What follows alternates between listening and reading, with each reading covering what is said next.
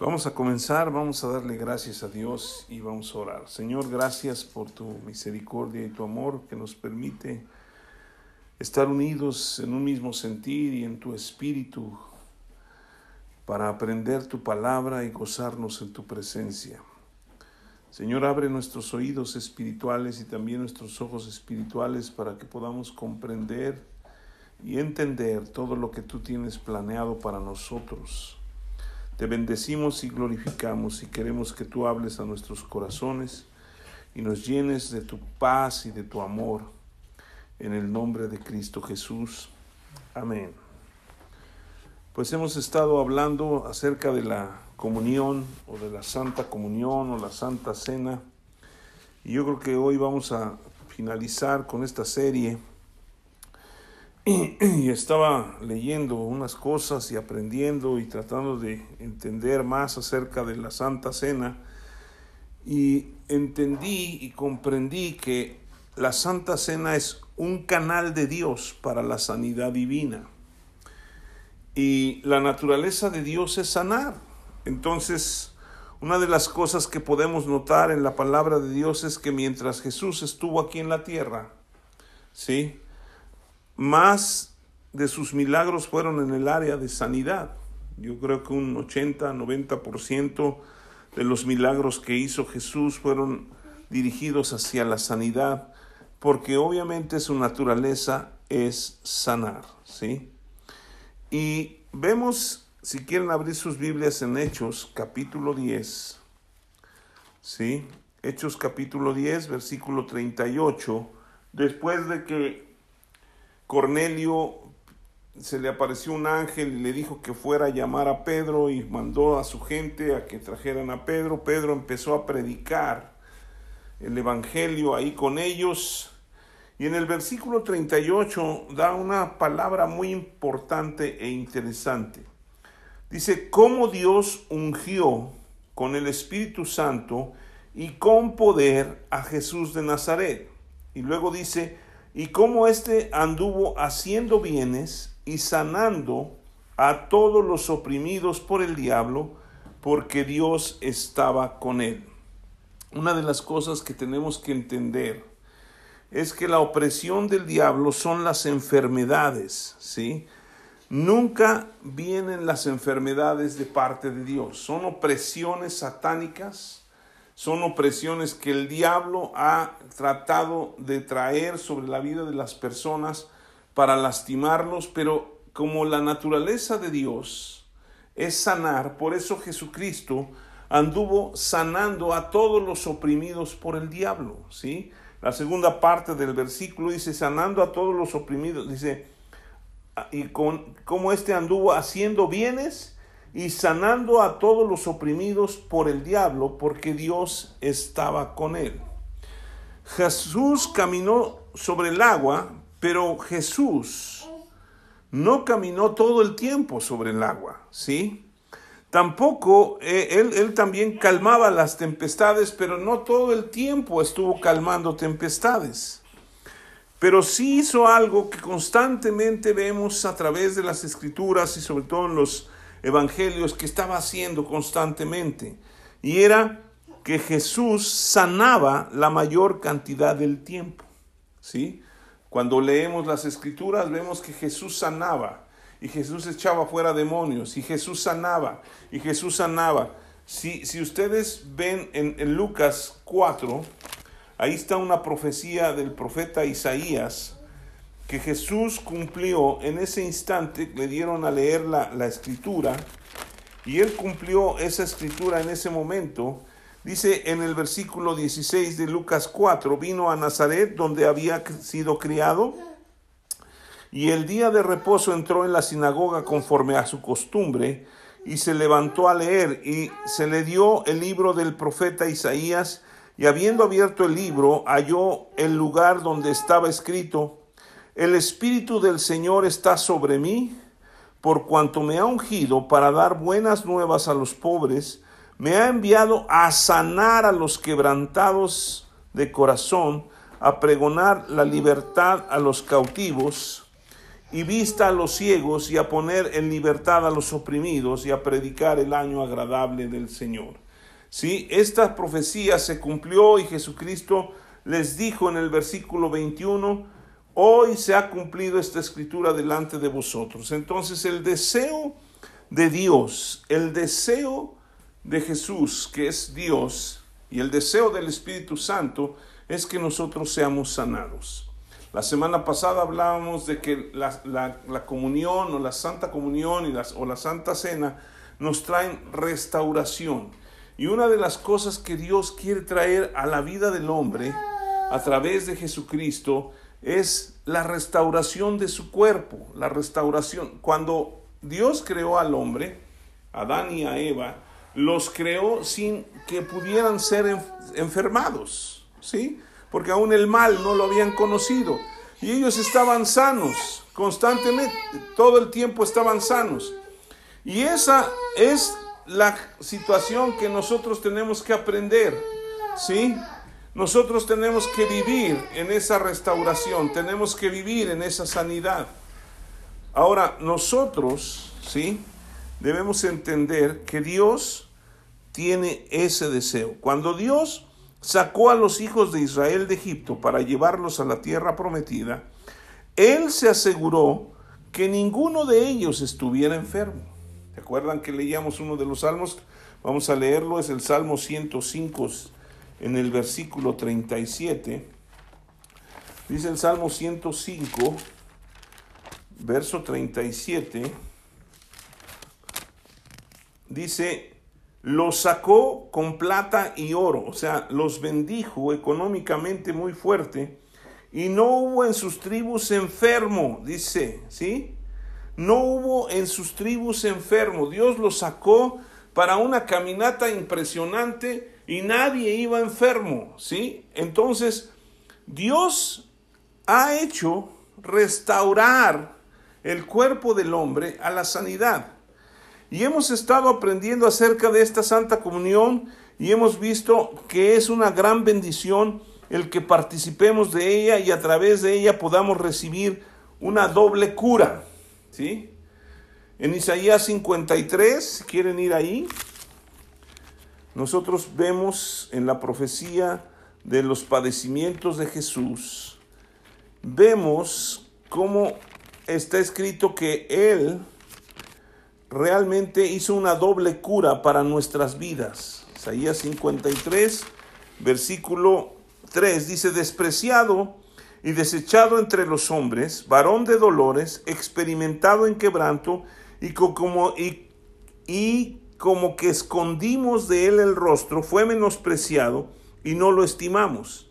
Ciertamente llevó nuestras enfermedades y sufrió nuestros dolores, y nosotros le tuvimos por azotado, por herido de Dios y abatido, mas el herido fue por nuestras rebeliones, molido por nuestros pecados, el castigo de nuestra paz fue sobre él, y por su llaga nosotros fuimos curados. Él, él se llevó nuestras enfermedades y nuestras dolencias, ¿sí? Él se las llevó. En Mateo capítulo 8, versículo 17, si quieren ir allá, Mateo 8, versículo 17, dice, eh, está hablando de cuando sanó a la, a la suegra de Pedro, ¿sí?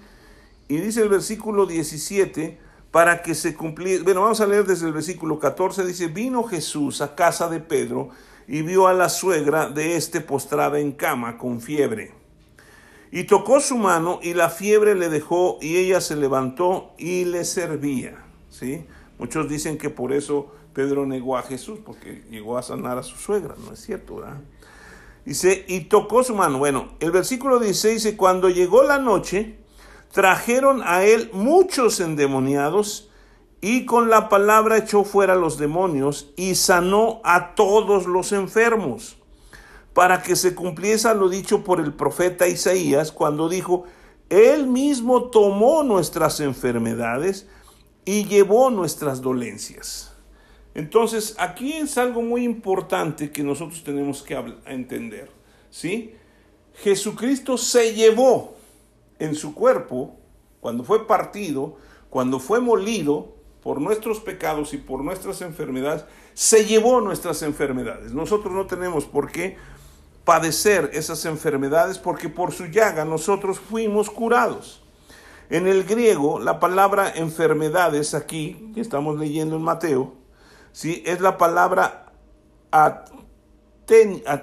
atemia, que es igual a debilidades corporales, ¿de acuerdo? Entonces, Jesús se llevó en su cuerpo nuestras debilidades corporales y enfermedades y dolores, y también se llevó nuestro pecado, ¿de acuerdo? Entonces Jesucristo trajo una doble, este, una doble sanidad, porque no solamente trajo la sanidad en el cuerpo, sino que también por medio de su sangre trajo la liberación del pecado. Ahora nosotros somos libres, ahora nosotros por su gracia somos participantes de la gloria de Dios y somos hijos de Dios.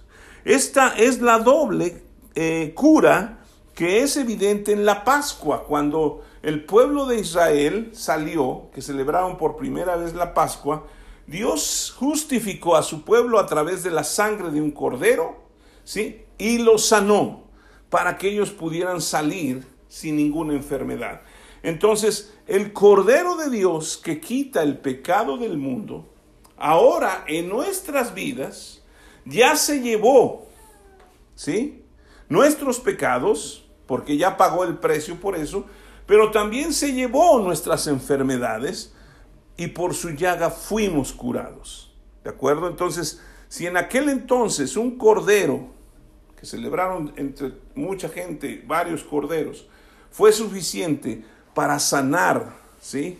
Y para liberar a un pueblo, pues cuánto más el Hijo de Dios, el Cordero de Dios que quita el pecado del mundo, ha hecho esto para nosotros, ¿de acuerdo? Fíjense que el rey David entendió esta doble cura y él lo describe así en el Salmo 103. Vayan conmigo allá, Salmo 103. Es uno de los salmos del rey David que pues que nos gustan mucho, ¿verdad? Y, nos gusta leerlo. Y dice el Salmo 103 en el versículo 1, bendice alma mía al Señor y bendiga todo mi ser su santo nombre. Bendice alma mía al Señor y no olvides ninguno de sus beneficios. Dice, Él es quien perdona todas, ¿qué dice? ¿Cuántas? todas tus iniquidades, el que sana todas tus dolencias. ¿Sí? Él es el que sana todas tus dolencias. Fíjense, no reservó nada en cuanto a la iniquidad o el pecado. Él dice aquí, Él es quien perdona todas tus iniquidades, todos tus pecados no se refiere a unos cuantos, se refiere a todos. Pero también el rey David dice, Él es quien sana todas tus dolencias. Entonces, cuando nosotros entendemos y participamos de la cena del Señor, Él trae sanidad, ¿sí? Y la sanidad como el perdón no es una promesa, ¿sí? Yo estaba impresionado porque normalmente clamamos por las promesas de Dios y qué bueno, hay miles de promesas que están escritas ahí en la palabra de Dios, pero el perdón y la sanidad no es una promesa.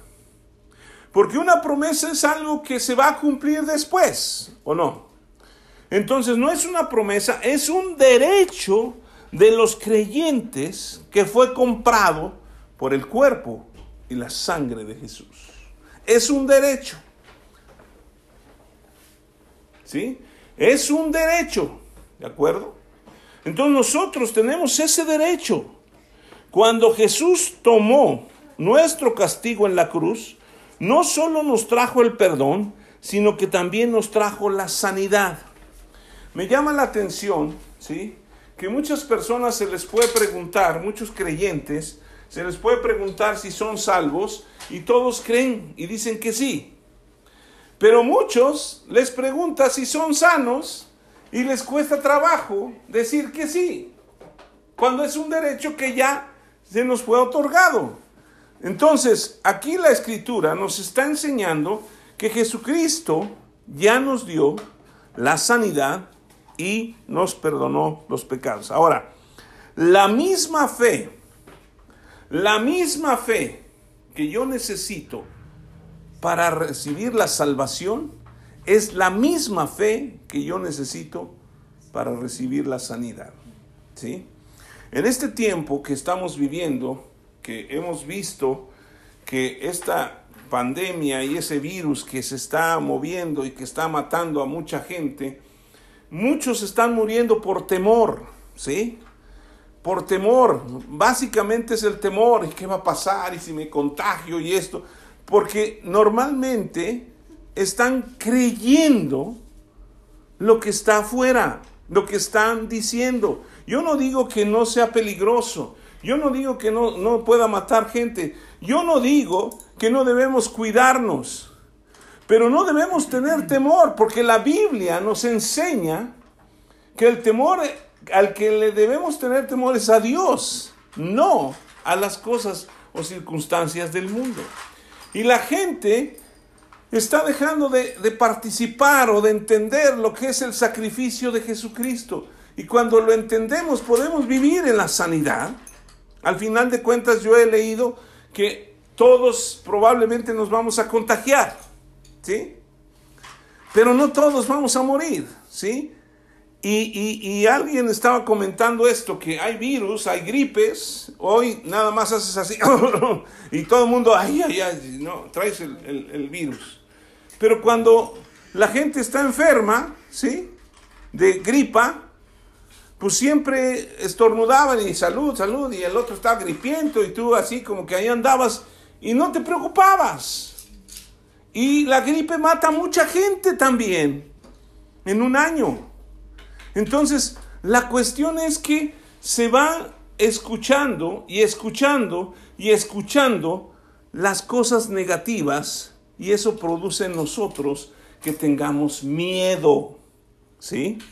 Pero cuando nosotros tenemos la palabra de Dios y la metemos a nuestro corazón, la palabra de Dios produce vida. ¿Sí?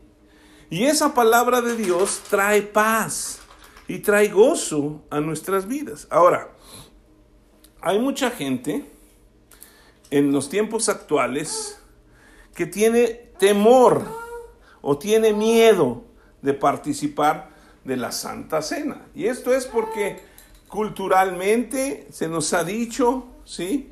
Que tú tienes que hacer tu acto de contrición. Yo nunca entendí que era eso, ¿sí? O sea, que te tenías que poner así todo, todo muy, muy, muy santillo, ¿no? Sí, porque no, no, puedo llamarle de otra manera. Y así te ponías tus ojitos y, y, ay, sí, sí. No sabíamos ni qué, yo no sabía ni qué decía, pero supuestamente hacía mi acto de contrición, ¿sí?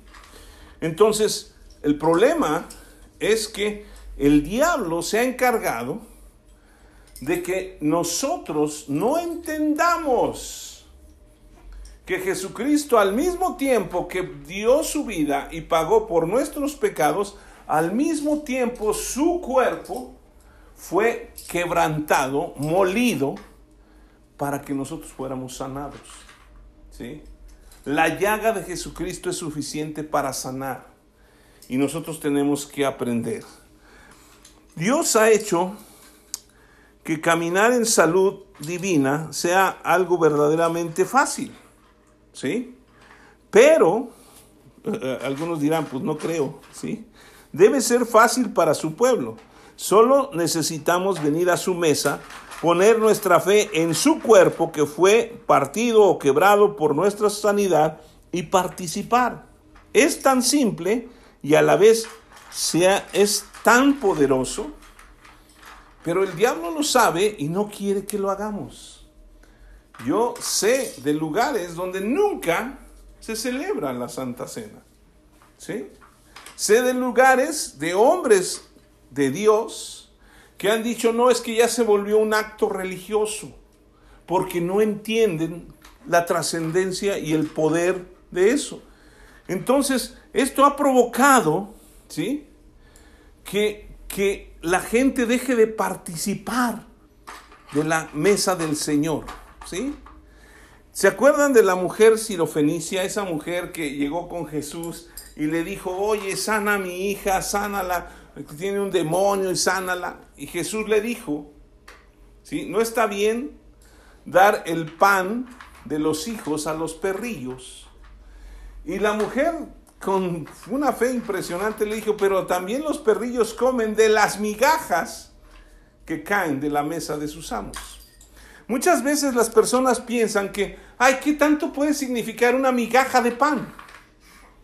¿Sí? Pero esa migaja de pan, en la fe de esa mujer, produjo un milagro.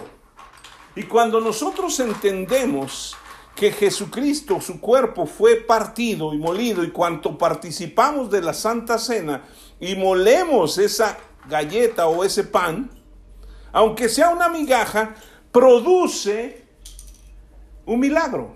No es en sí el pan que comemos, sino la fe que estamos poniendo en lo que hizo Jesucristo por nosotros. Luego vuelvo a decirle, el diablo ha querido robarle o ha tratado de robarle a la iglesia, haciéndole creer al creyente que no debe participar de la Santa Cena. Y lo hace haciéndoles creer que ellos son indignos, ¿sí? Para venir a la mesa del Señor. Y esto es muy importante que nosotros lo, analicemos y, y vamos a ver algunas cosas porque eh, yo sé que hay personas que han leído esta escritura en Primera de Corintios capítulo 11, que normalmente la usamos para celebrar la cena del Señor. Y dice el apóstol Pablo en el versículo 23, porque yo recibí del Señor lo que también os he enseñado, que el Señor Jesús la noche que fue entregado tomó pan, y habiendo dado gracias, lo partió y dijo, tomad, comed, esto es mi cuerpo que por vosotros es partido. Haced esto en memoria de mí. Asimismo, tomó también la copa después de haber cenado, diciendo, Esta copa es el nuevo pacto en mi sangre. Haced esto todas las veces que la bebiereis en memoria de mí. Así que, Todas las veces que comieres este pan y bebieres esta copa, la muerte del Señor anunciáis hasta que Él venga. Versículo 27. De manera que cualquiera que comiere este pan o bebiere esta copa del Señor indignamente, será culpado del cuerpo y de la sangre del Señor. Por tanto, pruébese cada uno a sí mismo y coma así del pan y beba de la copa, porque el que come y bebe indignamente sin discernir el cuerpo del Señor, juicio, come y bebe para sí. Por lo cual hay muchos enfermos y debilitados entre vosotros, y muchos duermen. Vamos a tratar de entender qué estaba diciendo Pablo aquí, porque el diablo ha tratado, ¿sí?, de tergiversar la escritura, como lo hizo con ¿Se acuerdan que hablábamos de, este, de Eva, ¿no? que la, le, le dijo las escrituras mal? El diablo ha tratado de tergiversar y el diablo está diciendo, ¿sabes qué? Tú no puedes participar de la cena del Señor o no puedes venir a la mesa del Señor porque eres indigno, ¿sí? Ahora,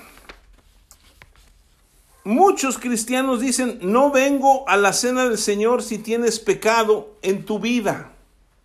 ¿Sí? Si eres indigno y participas de la mesa, tú eres culpable del cuerpo y de la sangre y tomarás juicio contra ti mismo. Entonces, muchas personas cuando leen esto dicen, no, pues es que mejor no le entro, porque ¿qué va a pasar? ¿Sí? Y el apóstol Pablo nos enseña aquí cosas tremendas. ¿Sí? ¿Qué significa participar indignamente? Como dice el versículo 29. Porque el que come y bebe indignamente sin discernir el cuerpo del Señor, juicio come y bebe para sí.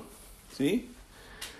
En este caso, la palabra indignamente es un adverbio, lo cual significa que se modifica el verbo y describe la acción de comer y beber. No está describiendo a la persona que lo está haciendo.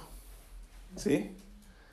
¿Sí me doy a entender? O sea, no está hablando indignamente de comer y beber. No está hablando de la persona, ¿sí? sino del acto de comer y beber. ¿Y por qué lo hace Pablo? Si nosotros nos regresamos un poquito al versículo 17, dice, pero al anunciaros esto que sigue, no os alabo, porque no os congregáis para lo mejor, sino para lo peor. Pues en primer lugar, cuando os reunís como iglesia, oigo que entre vosotros hay divisiones, y en parte lo creo, porque es preciso que entre vosotros haya disensiones para que se hagan manifiestos entre vosotros los que, los que son aprobados. Cuando pues os reunís vosotros, esto no es a comer la, de, la cena del Señor, porque el comer cada uno se adelanta a tomar su propia cena y uno tiene hambre y otro se embriaga. Pues que no tenéis casas en que comáis y bebáis, o menospreciáis la iglesia de Dios y avergonzáis a los que no tienen nada, ¿qué os diré? Os alabaré, en esto no os alabo. Aquí nos está, cuando nosotros leemos la Biblia, tenemos que leer el contexto, ¿sí? Y aquí Pablo les está diciendo a los corintios, porque ellos se reunían a celebrar la Santa Cena, y pues no se ve que llevaran nada más una copita de vino, ¿no? O un, poquito de, de jugo, sino que llevaban bastante comida y llevaban bastante vino. Y no se esperaban a ponerse de acuerdo para poder comer y beber, sino que agarraban unos y pues unos le entraban a la comida, pues a lo que yo vine fue a comer, pues voy a comer y voy a comer en el nombre de Jesús. Y otros pues echaban el vino y terminaban bien borrachos. ¿Sí? Entonces lo que está diciendo Pablo en el versículo 29, ¿sí? Y en el versículo 28, más bien desde el 27, dice, de manera que cualquiera que comiera este pan o bebiera esta copa del Señor indignamente será culpado del cuerpo y de la sangre del Señor. Por tanto, pruébese cada uno a sí mismo y coma así del pan y beba de la copa. ¿Sí? Aquí Pablo describe la acción de comer y beber, ¿sí? Lo vuelvo a decir, no está describiendo a la persona que come y bebe. Pablo no está diciendo que si eres una persona indigna no puedes participar, porque al final de cuentas, ¿quién es digno? Nadie, todos somos indignos. Participamos de la mesa del Señor porque por gracia fuimos librados, fuimos santificados, fuimos purificados por su cuerpo y por su sangre. Pero nadie es digno. Fíjense, algo muy importante que nos puede dar luz es, ¿se acuerdan cuando el pueblo de Israel estaba en Egipto ya a punto de salir? Que Dios les dijo que pusieran la sangre en los dinteles y en los postes de cada puerta. Porque iba a pasar el ángel de la muerte. Y en donde no hubiera esa sangre, ¿sí? Habría muerto de los primogénitos. No quiere decir que los judíos no eran pecadores, ¿sí? Si algún judío, ¿sí? O algún israelita no puso por incredulidad la sangre, él, su hijo murió, el primogénito. No sabemos porque no está escrito. Pero los egipcios no pusieron la sangre. Ahora, no sabemos si algún, algún egipcio puso la sangre. Pero la sangre es la que nos libera del juicio de Dios. Entonces, nosotros no estamos en pecado porque entonces si Jesús murió por nuestros pecados, ¿sí? En la cruz y decimos que Él perdonó nuestros pecados, o sea, él, él, pagó por nuestros pecados presentes, pasados y futuros, entonces, ¿cómo es que tengo yo que ver si tengo pecado cuando Él ya lo pagó. Ahora, no estoy a favor del pecado, entendámoslo. Estoy a favor de que entendamos que Jesús es el pan de vida que fue sacrificado para que nosotros pudiéramos estar sanados y por medio de su sangre pudiéramos ser liberados. Entonces, aquí habla muy claramente de que nosotros, eh, eh, cuando venimos a la cena del Señor, no tenemos pecado, ¿sí? Porque ya Jesucristo lo pagó. Si eres indigno y participas de la mesa, eres culpable del cuerpo, dice. Pero es no discernir, no entender, ¿sí? Lo que hizo Jesús. Aquí vemos en, el, en, en, en 1 Corintios capítulo 11 del, del 17 al 22 que ellos abusaban de eso. No lo entendían. Ah, pues es, es el tiempo de la cena, pues vamos todos a cenar y a darle, que es mole de olla, ¿no? Pero en realidad, igual con el vino, se emborrachaban, no estaban entendiendo, ¿sí? Que Dios les había dejado esta, esta ordenanza para que pudieran tomar y comer el pan y el vino, ¿sí? Como una muestra de, lo, de, la, de la obra terminada que ya hizo Jesús, ¿sí? Él ya pagó por nuestras enfermedades, ya se las llevó y nuestras dolencias y por nuestros pecados. Entonces ya está terminado, nosotros nomás participamos de ella, ¿sí? Ahora, en realidad todos somos indignos, como lo decía, ya que todos fuimos perdonados de, todo pecado. Esto nos lleva a pensar que la gente ha encontrado algo que se suponía ser una bendición, se ha transformado en una maldición. ¿Sí? No puede ser que podamos entender que Jesucristo murió por nuestros pecados, y no solo eso, sino que por medio de su cuerpo molido se llevó nuestras enfermedades y dolencias, que es una bendición, nosotros la convirtamos en maldición. Es que si comes indignamente, juicio bebes para ti. ¿Sí? Y ahorita vamos a explicar un poquito más acerca de esto. Ahora, la, aquí está describiendo, ¿sí? Perdón, eh, esto nos lleva, como les decía, a pensar que la bendición se ha transformado en una maldición y eso no es cierto. Lo, que significa indignamente es que si fallas en discernir o entender el significado del cuerpo de Cristo, tú estás comiendo y bebiendo de una manera indigna. Esto es, es no reconocer que el cuerpo partido del Señor es para traer salud y plenitud. ¿Sí? Ahora,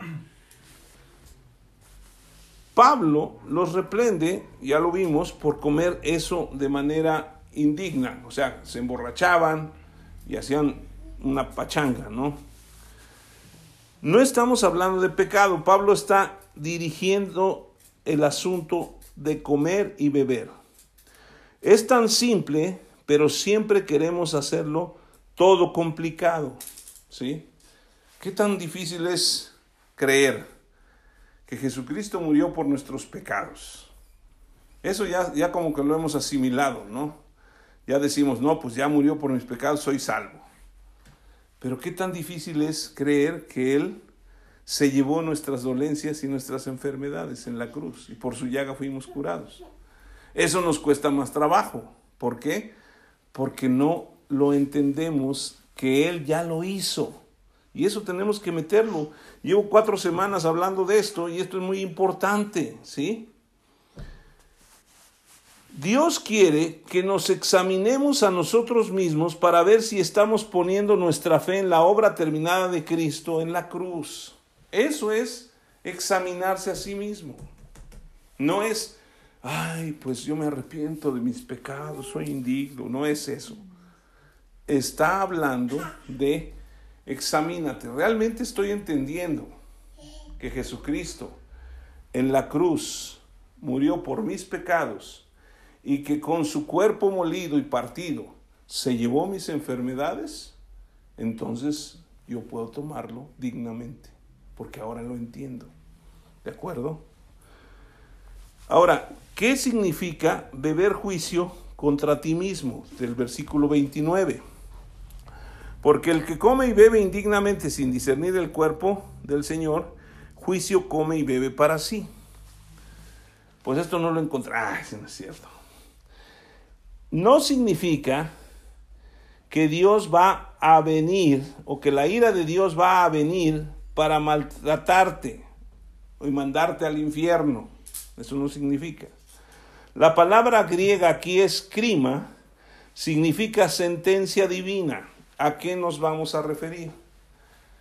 Que cuando nosotros no comemos dignamente, o sea, discerniendo el pan y el, el cuerpo y la sangre de Jesús, nosotros estamos retomando a la sentencia que Dios dio a Adán cuando pecó. ¿Sí? ¿Se acuerdan la sentencia que el día que de él comieres, ciertamente morirás? ¿Sí? Entonces, si nosotros no discernimos, entonces estamos bajo la misma sentencia de que seguimos enfermos o de que seguimos mal. Por eso es importantísimo que cuando participamos de la Santa Cena o de la Santa Comunión, entendamos qué significa cada uno de estos elementos.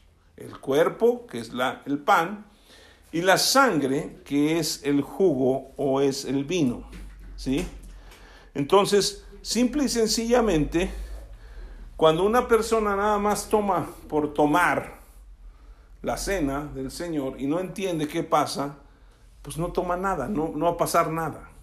Ahora, cuando nosotros lo tomamos consciente o dignamente y entendemos, Dios trae sanidad, Dios trae liberación. Ahora, la sanidad también puede ser un proceso, ¿sí? Ahora que yo he estado tomando la Santa Cena casi todos los días y estoy tratando de tomarla, y participando, no lo estoy haciendo de una manera religiosa, lo estoy haciendo de una manera en que yo quiero que Dios haga milagros. Lo estoy haciendo en, mi favor, en favor de otras personas que no lo pueden tomar ahorita. Y la situación es que hay un proceso. Yo lo que estoy pidiendo, ¿por qué quiero estar sano? O sea, yo estoy sano ahorita, no tengo ningún problema. Pero, por ejemplo, yo tengo mis dientes medios malos. Y estoy diciendo, Señor, sana mis dientes. ¿Lo podrá hacer? Mi vista también está un poco cansada. Y yo le dije, Señor, quiero retomar mi vista 2020, ¿sí? Aunque el 2020 no les gusta mucho a muchos, porque estamos en el 2020 ya han sucedido muchas cosas, ¿no? Pero quiero tener una vista como cuando yo estaba totalmente sano de mi vista. Y otra cosa, yo le he dicho, Señor, ayúdame a que yo pese 85 kilos. Y sé que lo vamos a hacer y lo voy a seguir tomando. Claro, yo también tengo que cuidar lo que como, ¿no? Yo veo que hay algunos que comen como leones y están bien flacos, pues yo no sé qué, les pasa, pero, pero yo quiero eso y sé que lo voy a ver, ¿sí? Porque yo creo que Jesucristo se llevó. Antes ver un niño, ¿se acuerdan cuando, bueno, nosotros éramos jovencillos, que había una marca de, comida para niños que se llama Gerber, Gerber, y salía un niño gordito, ahora ya no salen gorditos. ¿Por qué? Porque la obesidad es una enfermedad. Entonces, yo no quiero estar obeso, yo quiero que si esa enfermedad Jesucristo ya se la llevó, se la lleve de mi vida. Entonces, el juicio contra ti mismo ¿sí? No significa que va a venir la ira de Dios y te va a mandar al infierno. Significa que no disiernes o no discernimos qué significa el cuerpo y la sangre de Jesús. Ahora, debemos estar plenamente conscientes de lo que trajo a nosotros el cuerpo quebrado de Jesús que es la sanidad, y la sangre que derramó por nuestro pecado, que trajo libertad. Entonces, cuando nosotros somos conscientes de esto, ¿sí? Y participamos de la Santa Cena, nosotros podemos ver milagros de sanidad instantáneos o podemos ver milagros progresivos que Dios va a hacer. ¿Se dan cuenta? De lo que el diablo ha hecho robándole a la iglesia que en muchos lugares donde se predica la palabra de Dios y se predica que Jesucristo murió por nuestros pecados, no se hace énfasis en que se llevó nuestras enfermedades. Y eso le ha robado a la iglesia la sanidad. Porque muchos creyentes viven enfermos. Y lo peor es que piensan que la enfermedad se las envió Dios. Cosa que hablábamos al principio no es cierto. Las enfermedades no pueden venir de Dios porque entonces, ¿por qué Jesús anduvo sanando a todos los oprimidos por el diablo? Y vemos vez tras vez, tras vez, tras vez, que Jesucristo se la pasaba orando, sanando a los enfermos y liberándolos de los demonios. ¿Sí? Entonces, hay un versículo en Primera de Juan 5:14 dice, "Esta es la confianza que tenemos en él, que si pedimos alguna cosa conforme a su voluntad, él nos oye, y si sabemos que él nos oye, sabemos que tenemos lo que le pedimos." Si yo sé que su voluntad es que yo esté sano, entonces cuando yo pido sanidad, porque puedo enfermarme, pero yo tengo que entender que Dios, a través de el cuerpo de Jesús, se llevó mis dolencias y mis enfermedades en la cruz. Entonces, cuando yo participo de la Santa Cena, lo que traigo es bendición a mi vida. Y entre más lo hago, más bendición traigo. ¿Sí? Ahora, lo vuelvo a decir, no necesitamos tener un pastor o un sacerdote que nos esté dando la Santa Cena. Lo podemos hacer nosotros. ¿Por qué? Porque la Biblia dice que nos ha hecho reyes y sacerdotes para nuestro Dios. Entonces nosotros somos sacerdotes y nosotros podemos participar de la cena. ¿Qué podemos decir? Lo que hemos hablado aquí en otras ocasiones y lo vamos a celebrar hoy. ¿Cómo lo puedo hacer para que yo lo tome todos los días? Hay muchos testimonios, no los puedo decir aquí porque nos tardaríamos horas, de personas que fueron sanando y sanando tomando la Santa Cena, no como un acto religioso. A mí me llama la atención que muchos creyentes, ¿sí? se les diga, toma la Santa Cena todos los días. No, eso es un, es un ritual. Pero eso sí, ¿no? Se, toman su, se comen su plátano todas las mañanas porque eso es sano. Porque así les dijeron, ¿no? O se levantan y hacen dos sentadillas y ya hice mi ejercicio porque así me dijeron. En realidad, tenemos que tomar lo que es la palabra de Dios. Ahora, esto lo tenemos que practicar constantemente. Aquí lo dice en el versículo 26, así que todas las veces que comieres este pan y bebieres esta copa, la muerte del Señor anunciáis hasta que Él venga. ¿Por qué tenemos que anunciar la muerte del Señor?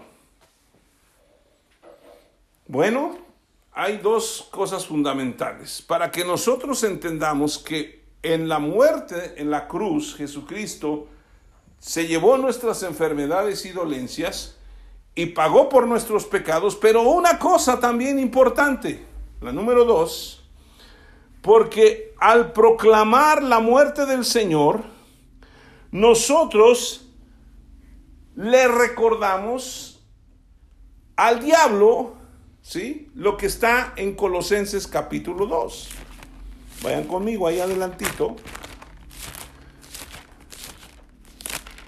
Gálatas, Filipenses, Colosenses 2, versículo 15. Vamos a leer desde el versículo 13.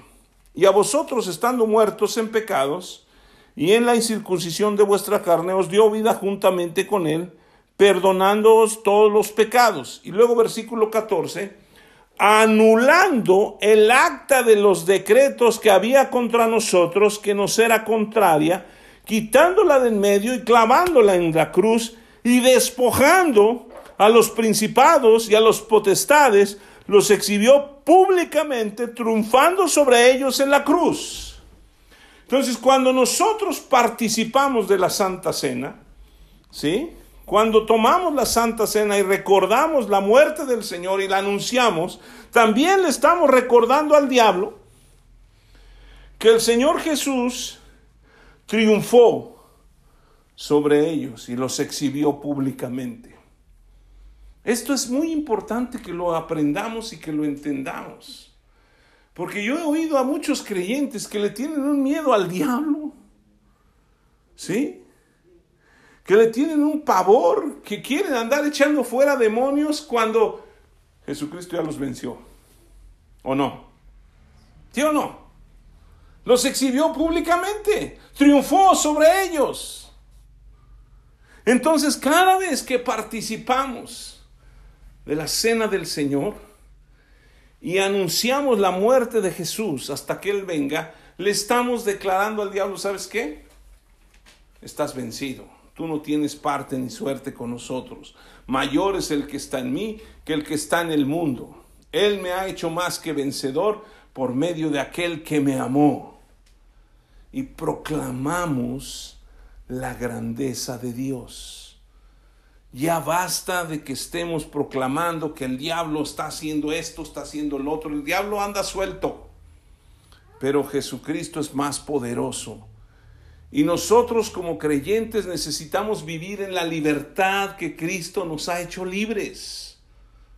¿Para qué? para que anunciemos la salud y la bendición. Es importante que prediquemos el Evangelio y el Evangelio es la gracia de Dios que vino a perdonar los pecados, pero no solamente perdonó los pecados, sino también se llevó todas las enfermedades. Nosotros necesitamos entender esto y necesitamos participar de la Santa Cena. Cada vez que lo hacemos, le proclamamos al diablo que no tiene nada que ver con nosotros. Jesucristo nos ha dado autoridad de hollar serpientes, escorpiones y sobre toda fuerza del enemigo y nada nos dañará. Entonces nosotros le hemos vencido porque Él, Él le venció. Entonces vamos a orar y vamos a darle gracias a Dios. Señor, gracias porque podemos entender que Jesucristo murió en la cruz por todos nuestros pecados. Él llevó y se llevó todo nuestro pecado. Pero también podemos entender que la sangre de Cristo nos limpia de ese pecado, pero su cuerpo, en su cuerpo, Él llevó todas nuestras enfermedades y todas nuestras dolencias, todas nuestras debilidades corporales, Él se las llevó y por su llaga fuimos curados. Señor, nosotros hemos sido curados por la llaga de Jesús. Y si hay alguna persona que me está escuchando en este momento, puede participar de la cena del Señor.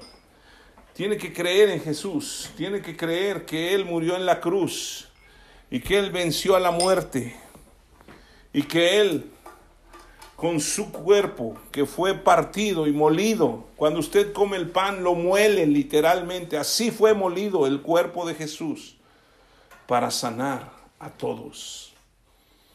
Él se llevó toda dolencia. Y si usted está escuchando y lo cree, Jesucristo se llevó sus dolencias. Esta, esta pandemia, Jesucristo la llevó ahí y por su llaga somos curados. Solo tiene que creer en Jesús. Porque la misma fe con la que usted cree para ser salvo es la misma con la que usted cree para ser sano, porque es el mismo acto que hizo Jesús. Señor, gracias por tu palabra, porque nos revela tanto de tu amor y de tu gracia y tu misericordia. En el nombre de Jesús. Y vamos a tomar la Santa Cena. Usted vaya por su jugo, vaya por su galleta o su pan y si no lo tiene, búsquelo y vuelva a oír la plática y participe de esto. Porque no solamente son los que tienen que participar, son los que están enfermos, sino todos. Para que nosotros seamos librados de toda acechanza del diablo. Dice la escritura, porque yo recibí del Señor lo que también os he enseñado, que el Señor Jesús la noche que fue entregado tomó pan Y habiendo dado gracias, lo partió y dijo, tomad, comed, esto es mi cuerpo que por vosotros es partido, haced esto en memoria de mí. Señor, gracias por este pan que ha sido partido, que representa el cuerpo de Jesucristo, que fue partido y que cuando lo tomamos y lo molemos con nuestros dientes, Él fue molido por nuestras rebeliones. Y el castigo de nuestra paz fue sobre Él. Y Él llevó todas nuestras enfermedades, se las llevó. Todas nuestras debilidades corporales se las llevó. Todas nuestras dolencias se las llevó. Y por su llaga fuimos curados. Ahora tomamos este pan dándote gracias. Podemos comer.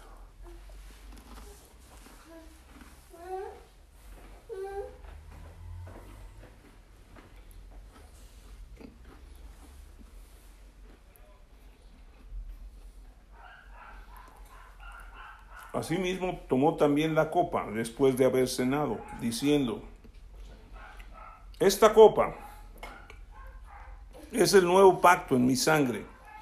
Haced esto todas las veces que la bebiereis en memoria de mí. Señor, gracias porque la sangre de Cristo es suficiente para librarme del pecado presente, pasado y futuro. Y Señor, no es que por el hecho de que Jesucristo haya pagado mis pecados yo tenga que pecar, yo quiero ser libre del pecado y cuando participo y entiendo que Jesucristo ya se llevó mis pecados, que ya fue pagado el precio, yo soy liberado y ahora tengo la vida de Jesús. Tengo ese nuevo pacto en su sangre que fue derramada hasta la última gota. Señor, yo creo que Jesucristo se llevó mis pecados, mis dolencias, mis enfermedades, y a través de él yo soy sanado y soy liberado. Gracias Señor, podemos tomar.